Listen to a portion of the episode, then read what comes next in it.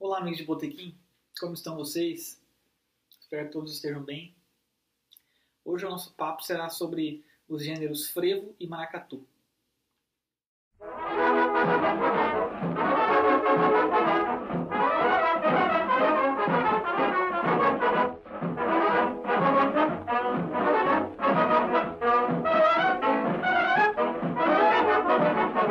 Esta rua fosse minha, eu mandava ladrilhar com pedrinhas de brilhantes para meu bem passear. Se esta rua fosse minha, eu mandava ladrilhar com pedrinhas de brilhantes para meu bem passear. Se esta rua fosse minha, eu mandava ladrilhar com pedrinhas de brilhantes para meu bem passear. Se esta rua fosse minha, eu mandava ladrilhar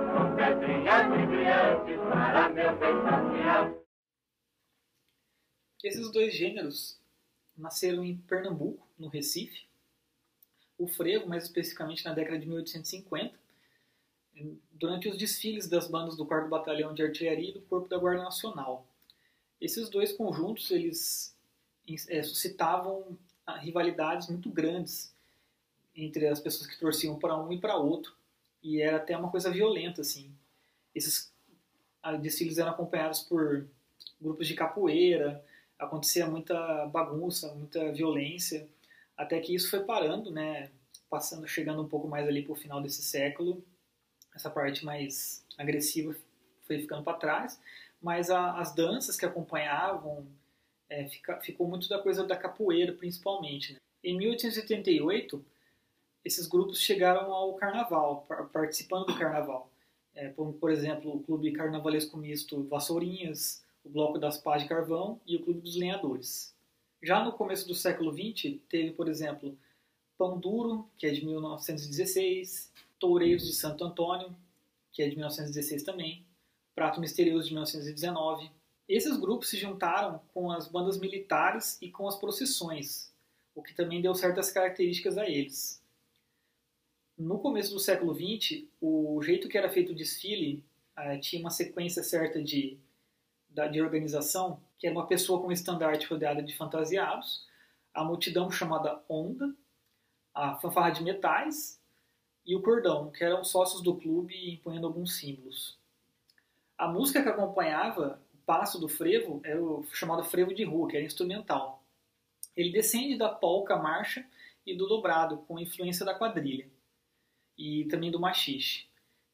E ele se formou basicamente é, entre 1905 e 1915. Inclusive a palavra frevo também nasceu mais ou menos nessa época e ela provavelmente deriva da palavra fervo. Quem é considerado o criador da parte musical do frevo é o Capitão Zuzinha, né? o nome dele é José Lourenço da Silva, e ele era, fazia parte do 40 Batalhão de Infantaria e depois da Brigada Militar. Ele fez uma estrutura que tinha introdução, né, que vinha o tema propriamente dito, aí tinha uma resposta a esse tema e uma segunda parte. E uma característica muito forte dessa música é que ela já nasce orquestrada, ela já tem muito definido os timbres que vão ser usados. Então, tinha o que acontecia que tinha caixa surda, tarol, pandeiro, trombone, trompete, requinta, instrumentos bem é, penetrantes e bem expressivos. Alguns compositores famosos de frevo incluíam Nelson Ferreira, Zumba, Nino, Galvão, John Johnson, Carneira, Duda. É, o frevo mais antigo que se tem notícia é o marcha número 1 um do Clube Vassourinhas, que ele é de 1909. E ele já tinha voz nessa época, mas só em 1920 é que começou a ter o frevo canção, que aí brilhou bastante na época de 30 e 40. Algumas obras famosas vão citar pelos, pelos compositores. Nelson Ferreira, por exemplo, tem Arlequim, Olha a Virada, Que Fim Você Levou. Vamos ouvir Arlequim. Thank you.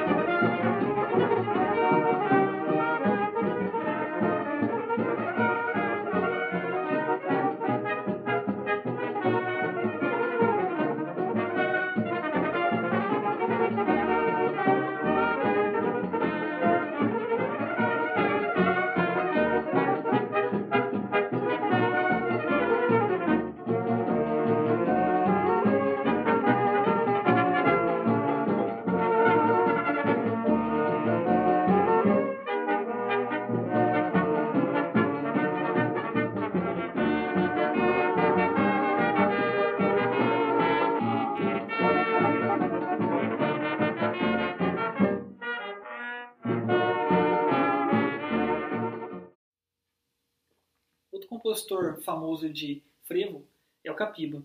Ele tem obras como Que Bom Que Vai Ser, Júlia, Manda Essa Tristeza Embora. Vamos ouvir esta última.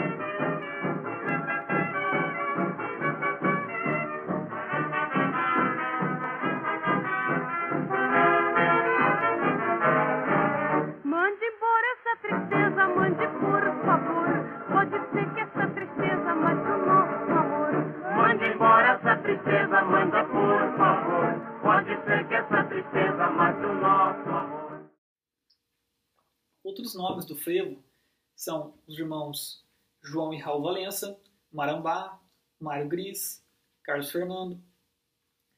Esse gênero ele fez um sucesso muito grande na Bahia, ali a partir de 1951, com a dupla Dodô e Osmar, e eles colocaram um som aplicado num calhambeque, com bastante eletrificação.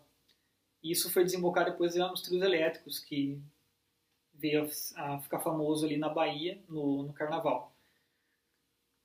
O maracatu veio de uma cultura africana, né, da festa deles chamada Reis Negros, do antigo cortejo do rei do Congo. E a formação da, da dança ali, da, da procissão, tinha o rei, a rainha, os membros da corte, a dama de frente, as damas de passo, o porta-estandarte, os caboclos e as baianas. Tinha muita percussão, basicamente era o que dominava, né, que eram os gongs, os taróis, as caixas de guerra, a zabumba. Ele também, depois de 1930, foi, teve inclusão de sopros. E ele serviu como um gênero em 1930 para alguns compositores, como os irmãos Valença, Ascenso Ferreira e o próprio Capiba. Vamos ouvir do Capiba É de Tororó.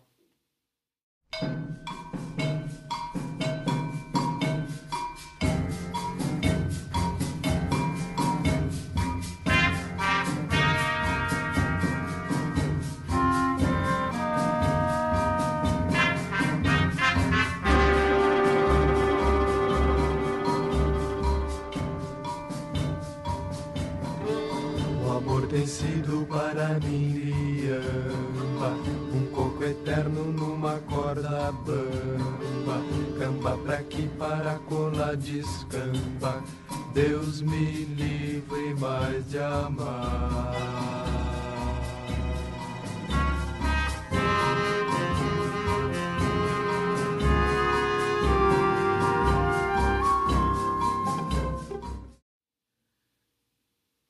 E aí, galera, curtiram saber um pouco mais sobre esses dois gêneros pernambucanos?